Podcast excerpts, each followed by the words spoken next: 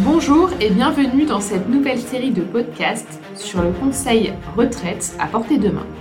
Je suis Marianne. Et je suis William. Nous sommes deux consultants du groupe Arnest. Âge légal de départ en retraite, taux plein, régimes spéciaux, réformes envisagées. Nous allons aborder pour vous la retraite sous toutes ses formes pour tenter de démystifier le sujet. Pour commencer, William, peux-tu nous donner quelques chiffres et quelques éléments contextuels? Bien sûr, Marianne. Commençons par dire que le départ en retraite, c'est une étape qui est très importante dans la vie des clients. C'est une étape qui est parfois source d'inquiétude et qui nécessite donc une préparation en amont afin d'éviter de se retrouver face à un budget qui serait déséquilibré. D'après le baromètre de l'épargne, 83% des actifs estiment qu'ils auront une retraite insuffisante. 72% ne connaissent pas le montant de leur future pension et pourtant, 52% n'épargnent pas en vue de la retraite. Et parmi ceux qui le font, 58% utilisent des placements bancaires. Ces chiffres illustrent bien la nécessité pour les assurés d'être accompagnés.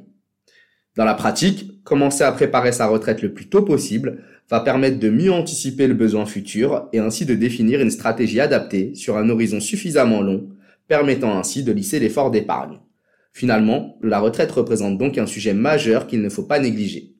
Ah oui, mais alors, d'après toi, pourquoi est-ce que cette problématique retraite n'est pas suffisamment évoquée avec les clients? Je pense qu'il y a plusieurs raisons. Et euh, l'une d'entre elles, c'est euh, notamment le système de retraite en France, qui peut paraître assez complexe.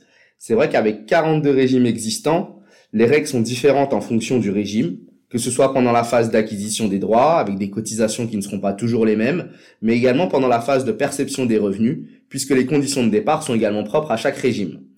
Aussi, un salarié, un commerçant, un enseignant ou un avocat ne cotisent donc pas de la même manière et ne partent pas dans les mêmes conditions. Difficile dans ce contexte-là de maîtriser les règles des 42 régimes existants et je pense donc que c'est une des raisons qui explique qu'il y a encore trop peu de rendez-vous dédiés à la retraite. En tant que professionnel, on a parfois tendance à éviter les sujets sur lesquels nous sommes moins à l'aise par peur de ne pas avoir la réponse à la question. C'est tout à fait vrai. Moi-même, je ne maîtrise pas les 42 régimes sur le bout des doigts. Toutefois, le régime général des salariés du privé est celui qui est le plus représenté puisqu'il réunit aujourd'hui un peu plus de 70% des cotisants. Cela représente donc un nombre important d'assurés soumis à des règles qui sont identiques que nous pouvons accompagner sans forcément connaître le fonctionnement de l'ensemble de ces régimes.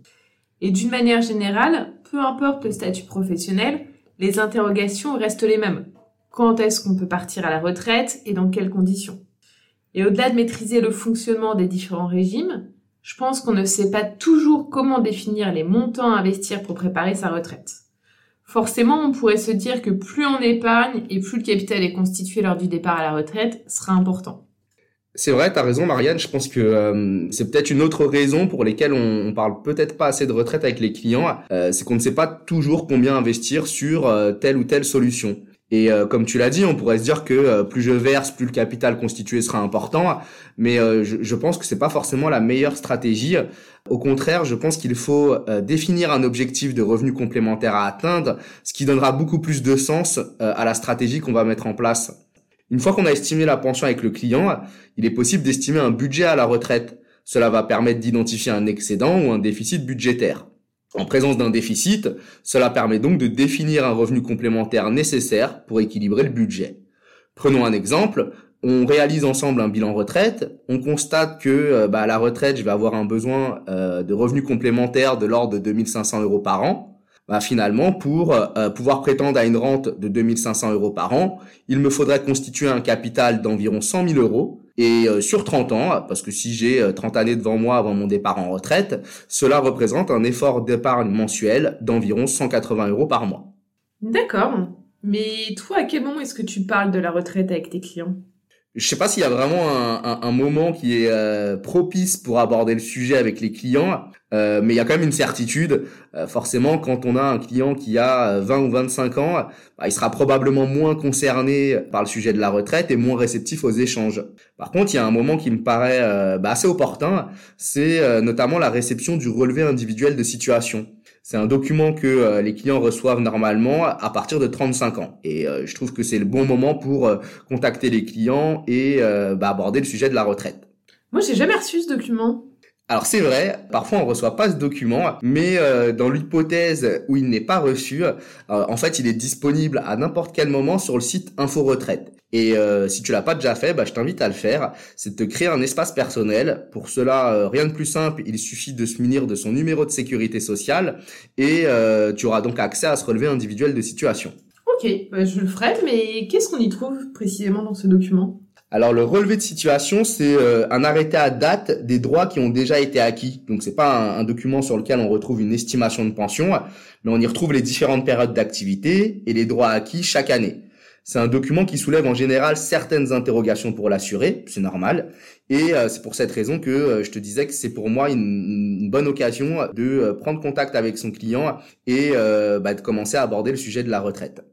Oui, c'est sûr. Après, moi, je me souviens que j'avais surtout parlé des retraites avec mes clients lors du projet des réformes c'est une bonne idée. Je pense que c'est une très bonne idée parce que euh, je, te, je, te, disais, je suis pas certain qu'il y ait un moment vraiment qui soit euh, vraiment propice pour aborder le sujet. Ça peut être abordé à différentes occasions, mais notamment lorsque la législation évolue. Euh, tu as parlé du projet de réforme des retraites universelles et c'est vrai que ça a suscité de nombreuses interrogations de la part des clients, à juste titre. En parallèle, on pourrait rebondir également sur la loi Pacte.